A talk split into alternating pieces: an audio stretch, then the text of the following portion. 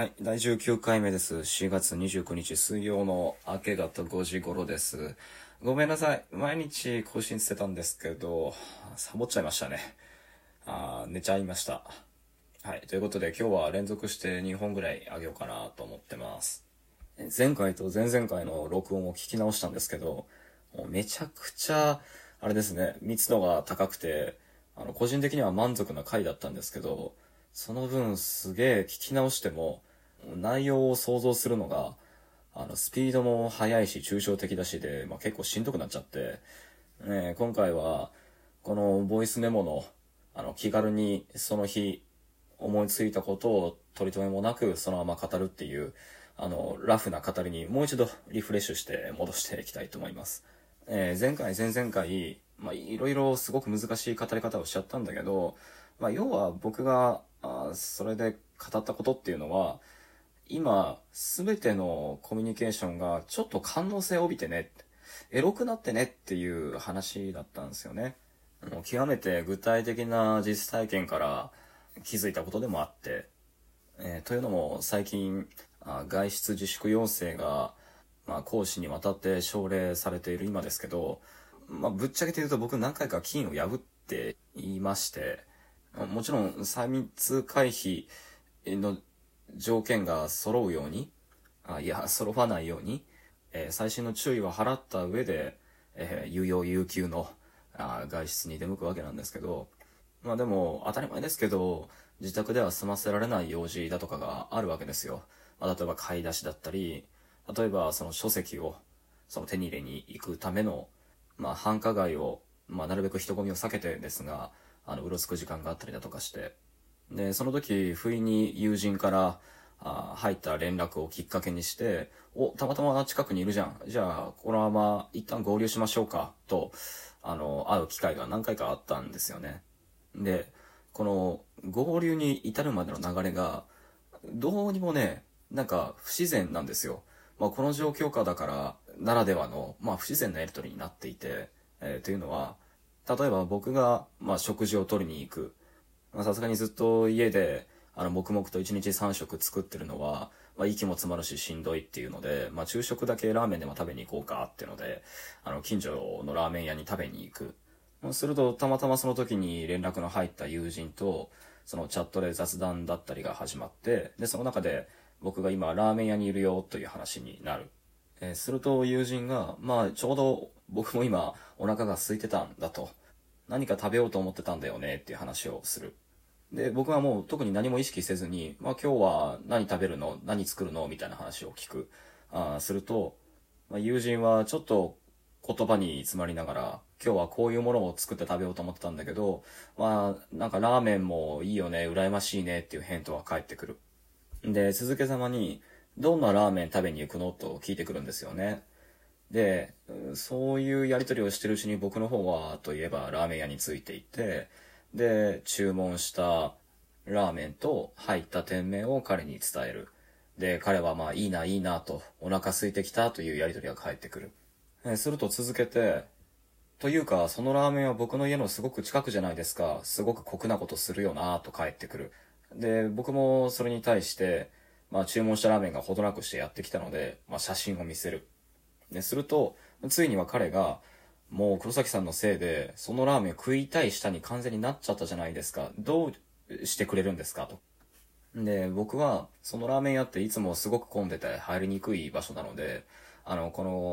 の、緊急事態宣言が出されて以降は、まあ、すごく空いているし、で、店内も3密の条件が揃わないように、あの、客、席と席の間の間隔を空けたりだとか、窓を開けて換気を良くしたりだとかしているので、まあ、それを伝えつつ、まあ、今だったらすごく入りやすい環境だよ、と。いつでも食べに来たらええやんか、と返す。えーすると友人が、今から行きますわ、と、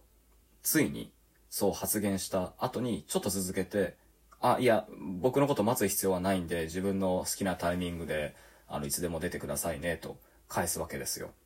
えーここで、一旦気づくわけですよね。あ、そっか、と。今、このコロナ禍の状況で、まあ、ソーシャルディスタンシングだとか、その3密だとか言われてる状況では、あの、積極的に、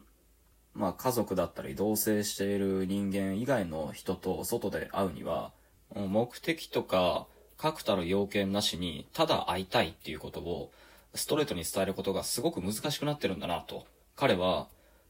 あくまでも自分の家の近くにそのラーメン屋があることを確認して、で、自分はまたお腹が空いてることを確認して、で、さらに、他のものを食べる予定だったかもしれないが、今画像を見せられたことで、あの、完全にその状態を、そこ、他の選択肢が自分の中になくなってしまったってことを、消極的に慎重に一個一個僕にアピールしてたんですよね。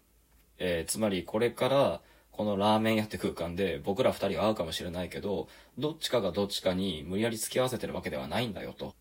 まあで、そんなことに、まあ、はっと気づきながら、あ面白いことになってんなーと思いながらね、ラーメンを食い終わって、で、ちょっとだらっとしてるうちに、そのまあ友人も到着して、で、彼もラーメンを食べ、で、そのまま席で少しだらっと喋ることになったんですけど、そのやりとりも、なんか変なんですよね。会うなり、えー、まだマジでいるわ、みたいなやりとりだったり、で、僕も僕で、いや、ちょっと食いすぎたんだよ、みたいな返しをして、あくまでも、あの、二人が同じ空間に居合わせてることを、ちょっと偶然を装う体の変なギクシャクしたとこから始まるんですよ。で、問題はその後で、で、彼がちょっと気分が沈んでいるようにも僕は感じられたので、もう少し喋った方がいいかなと思って、少しお茶でもするっていうことを彼に聞くわけですよ。で、その後僕らは実際こう二人で移動して、あの、軽くお茶して、で、その後解散になったんですけど、その道中もすごいわけですよ。あの、僕が、あの、お茶でもしよっか、みたいなことを言った時に、僕もパッとちょっと落ち着いた顔になって、え、やります？みたいな感じで、迷う感じを見せながらも、まあ、明らかに喜んでいて、で、僕も僕で、いやいやいや、付き合わせてるんだったら全然いいよ。あの、ここで、あの、解散にしよう、みたいなことを言うと、いやいや、僕はもう時間はあるんで全然大丈夫ですよ、っていう感じになって、で、もう二人で口を揃えて、まあ、マスクはあんまり外さないようにしようね、みたいなことを言って、お茶に行くわけですよ。なんかすげえ、ここで、改めて変な違和感を覚えるんですよね。持って回った言い方をしないと、同じ空間に積極的に居合わせられない。それ以上のことが、この感触には起こってるんじゃないかと。で、も極めつけは、もうお茶をしてる時間の中で起こってですね。まあ、ある程度以上、距離を離さなきゃいけないと言っても、まあ、とはいえ、同じ店に入って、まあ、対面してお茶すすってるのは、もう、もう結構グレーなわけですよね。で、ある段階で友人が、あの、もし、これで映しちゃってたら申し訳ないってことを僕に先に謝ってきたんですよ。で、僕はすかさずこう返したんですよ。あ、いやいや、全然俺は気にしないし、で、僕も同居人はいるけれども、あの、二人ともすごく若いから、まあ、万が一のことが起きる可能性はまあすごく低いし、で、君以外と会うことももうほとんどこれから先もないと思うから、君に移されても全然いいよと。で、それより君は、あの、まあ、下宿でずっと一人暮らしで、で、まあ、両親のいる場所には帰れなくなっちゃったし、まあ、不安なことでしょうと。で、まあ、一回会ったらもう同じようなもんだから、まあ、君も普段引きこもってるわけだし、あの、こういう風に時々会いに来るのはいいよと。あの、全然君だったら移されても俺も何も思わないし、むしろこっちが移したとしても、この間柄だったらいいでしょうと。言ったわけなんですよね。で、その瞬間、ついに全部、すっきり分かったんですよ。あ、これは、ワンナイトの思い出を作るときに、異性が交わす会話そのものじゃないかってことに気がついたんですよ。なんとも気味で悪いことですけど、あの、しかし困ったことに、そうとしか思えないような、なんかちょっと艶っぽいやりとりばっかりが交わされてることに気がついたんですよね。ああ、ついに会っちゃったね。えー、映っちゃったかも。いや、でも映されてもいいよ。でも楽しかったじゃん。まあ、今後も、あの、こういうことがあった時は、もっと楽しくあろうね。といったような。そして極めつけには最後こんなやりとり、やりとりがありました。まあ、夕方にはもう今こういう状況なので、店が閉まってしまうと。で、ようやく空が薄暗くなり始めた時間帯に僕らは、まあ、また街に放り出されたんですけど、まあ、その時に、恐る恐る口をついて出たのが、この後どうするっていう言葉で、友人が、いや、今日はもう、ここらにしときましょうと言って、そのままスッと別れたんですけど、僕も友人も最後に、まあちょっとこの二人が今日出会ったことは、あんまり人には積極的には言わないようにしようね、みたいなことを 苦笑いしながら別れたんですよね。まあ、それからというもの、近場に住んでいる友人に誘われる、まあ、オンライン飲み会だったり、まあ、チャットだったり通話だったりっていうものに、どうにもそういう匂わせみたいなものを意識するようになっちゃいました。ならば、ソーシャルディスタンスが懸念する関係とは、まあ、いわゆるプラトニックな関係だったり、ビデオ通話は匂わせを含んだライブチャット、公式アナウンスの裏を読んでリテラシーを高めるとはむっつり垂れという風に聞こえちゃいます。いや、まさかまさか。いや、ここまでにしときましょう。